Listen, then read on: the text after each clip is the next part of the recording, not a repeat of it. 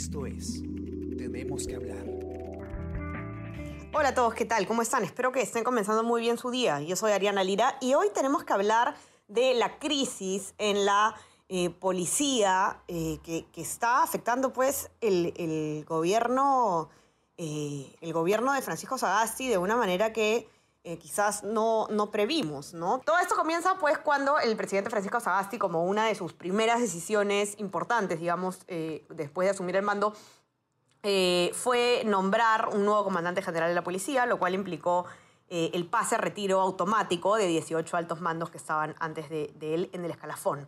¿No? Y esto se hace pues eh, como una respuesta a los, los casos de represión policial que se habían registrado durante las marchas contra el gobierno de Manuel Merino. Eh, había un sector importante de la población pidiendo eh, a gritos que se encuentren responsables por lo que había ocurrido, que haya pues una reforma en la policía. Entonces, este pues es una de las medidas de respuesta que tiene Sagasti y que no sé si es que se esperaba que iba a ocasionar pues todo lo que ha ocurrido, pero eh, en, en, resumen, pues ha tenido él tres ministros del Interior en lo que va eh, su mandato. ¿no? Hemos tenido la, la, renuncia del ministro Kluber Aliaga esta semana y la crisis continúa, ¿no? Ya con, con el nuevo nombramiento de, de, con el nombramiento del nuevo ministro eh, José Elice, Eliche, perdón, las cosas continúan movidas en el gobierno por por esta crisis. Y Jonathan Castro, periodista de, política del comercio, tiene una nota muy interesante sobre el detrás de cámaras, ¿no? El,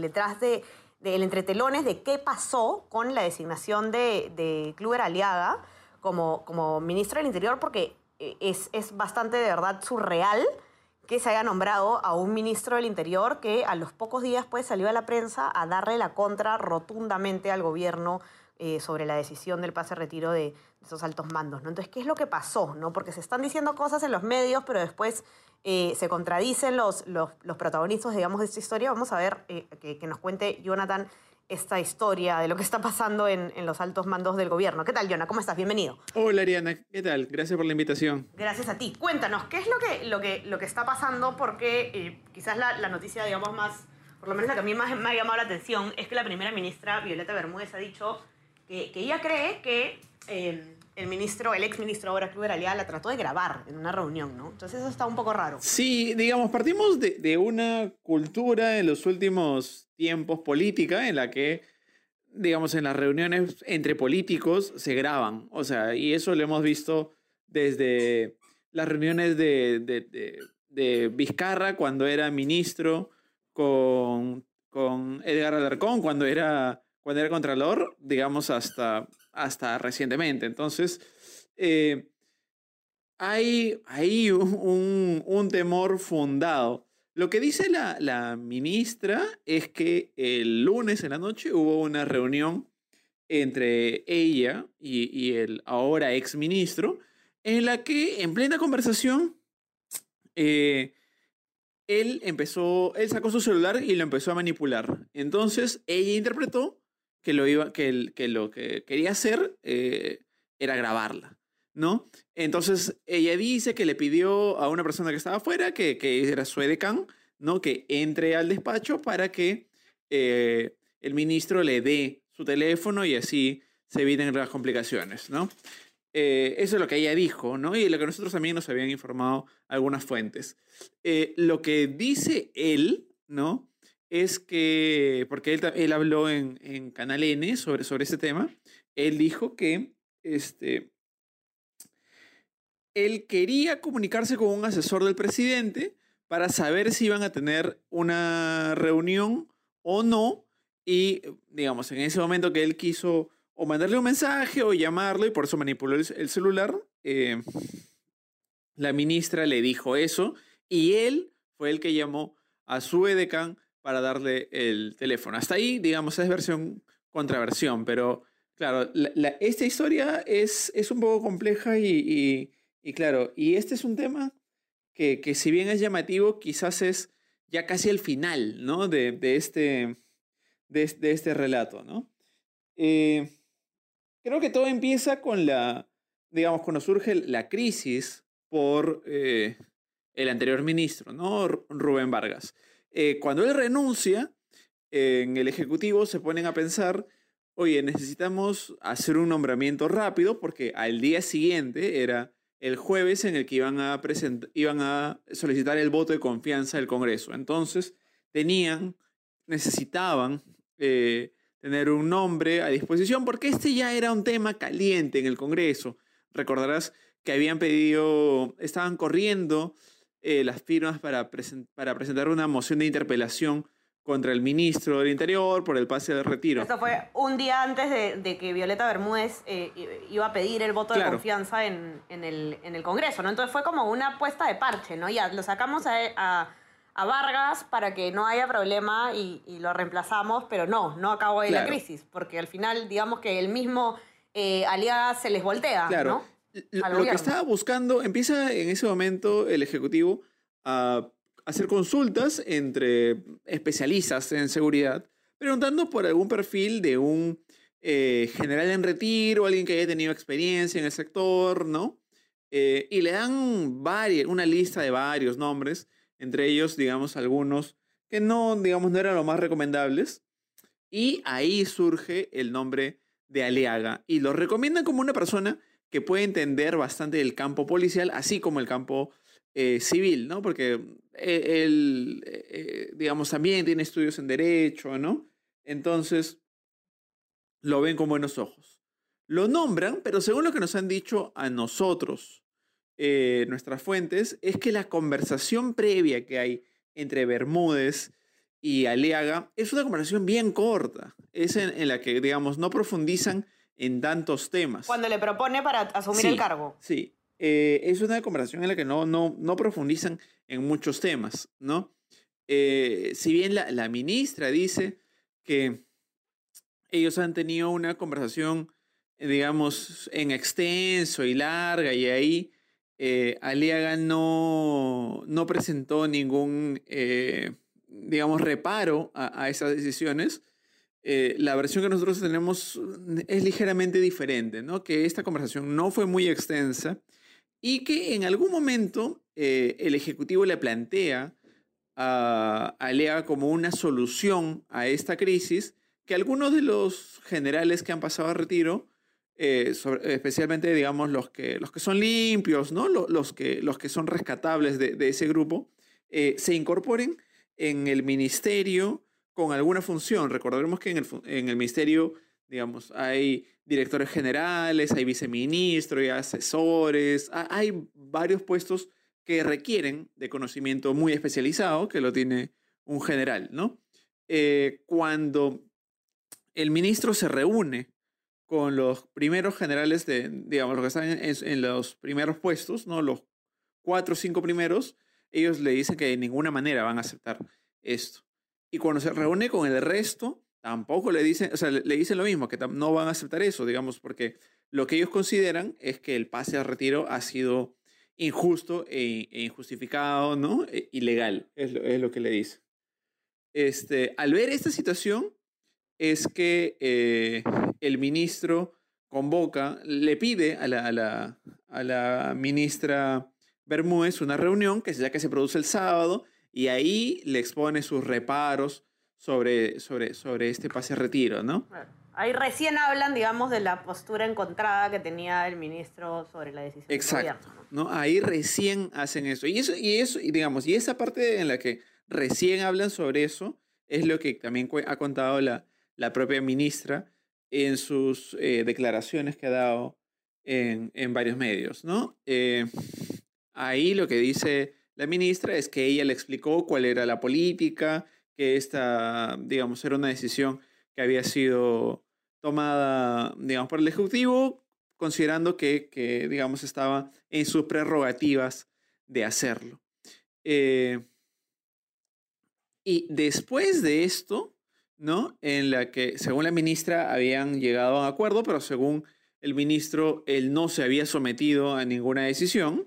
Eh, es que al día siguiente, el domingo, se producen estas declaraciones de, de Aliaga en, en, la noche, en la que él dice, eh, en Canal N, en la, en la, que él se opone ¿no? a esta decisión, diciendo que no y Es bastante duro, además, o sea, no es que se opone, digamos, de manera eh, delicada, digamos, este ¿no? Es, es bastante duro contra la, contra la decisión del gobierno. Y esto además cuando me parece que un día antes eh, Francisco Sagasti había dicho, había defendido, ¿no? Por enésima vez su decisión y había dicho que no había vuelta atrás, ¿no? Entonces, este, sí es bastante curioso, digamos, eh, la, la, elección de este ministro, digamos, la, poca comunicación que hubo para que él termine haciendo estas declaraciones que comprometían al, al gobierno, eh, generaban mucha confusión, ¿no? Sí, e, eran unas declaraciones que, digamos, en el Ejecutivo, o sea, en, la PCM no, las veían venir, porque, claro, la, conversación que habían tenido el sábado era en otro tono, en un tono eh, mucho más de mayor eh, conciliación, de, digamos, explicarle las políticas, las líneas generales del gobierno, ¿no?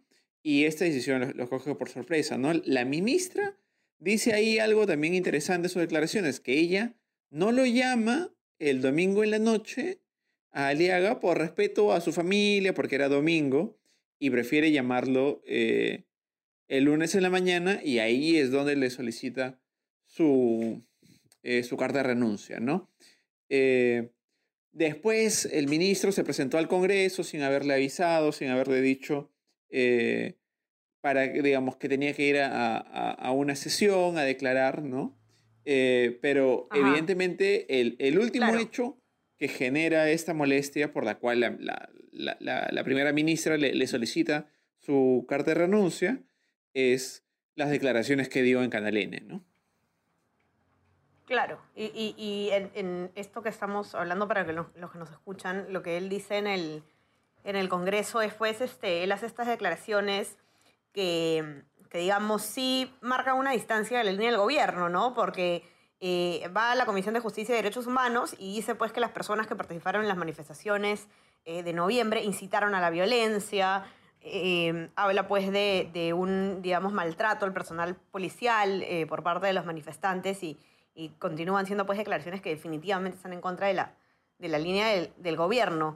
ahora, Iona, podemos quizás este, un poco, yo sé que no está en la nota, pero, pero para poder, para los que nos escuchan, tener, tener claro, ¿no? ¿Quién es este nuevo ministro del Interior que, que asumió, ¿no? José Eliche Navarro, conocido como Pepe Eliche, ¿no? Él es, este, ha sido ex oficial mayor del Congreso y, y además hasta, hace, eh, hasta el día que asumió era secretario general de, de la presidencia, ¿no? Durante, durante el, el, en el gobierno de Sagasti. Claro. Eh, José Liche es un digamos, viejo conocido de todos los periodistas porque los que no lo conocieron como, como oficial mayor, lo conocimos como especialista en temas parlamentarios. En temas parlamentarios. En el derecho parlamentario, en las normas internas, e, ese tipo de consultas. Dirigía esta, esta organización con, con Milagros Campos, este, Reflexión Democrática. Sí, sí.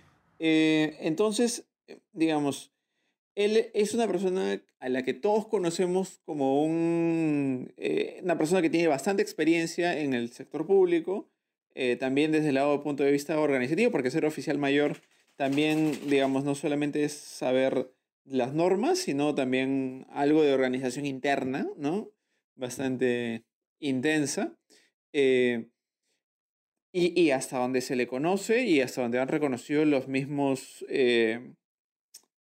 digamos, partidarios de, de, del gobierno eh, no, no tiene experiencia en el sector interior, ¿no? Lo que él tiene es experiencia en la administración pública, es una persona a la que mucha gente le, le atribuye, digamos, características de ser una persona muy eh, proba, eh, muy honesta.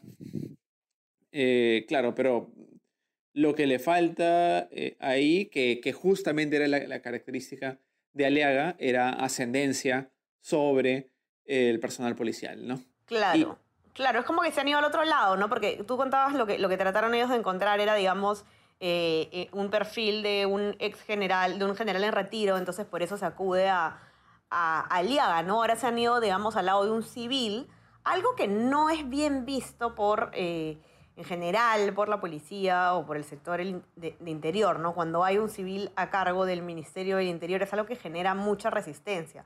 La pregunta pues es si, si, si esto va a, a, agudizar la crisis que, que, existe por este tema o no, ¿no? ¿Cuál va a ser el manejo que va a tener eh, José Eliche de, de, de, esta, de esta situación? ¿no? Tan Sobre complicada. todo porque la crisis eh, no se va a resolver si es que, o sea, llamémosle en general por todas las cosas que van a pasar, si es que la situación permanece tal cual está.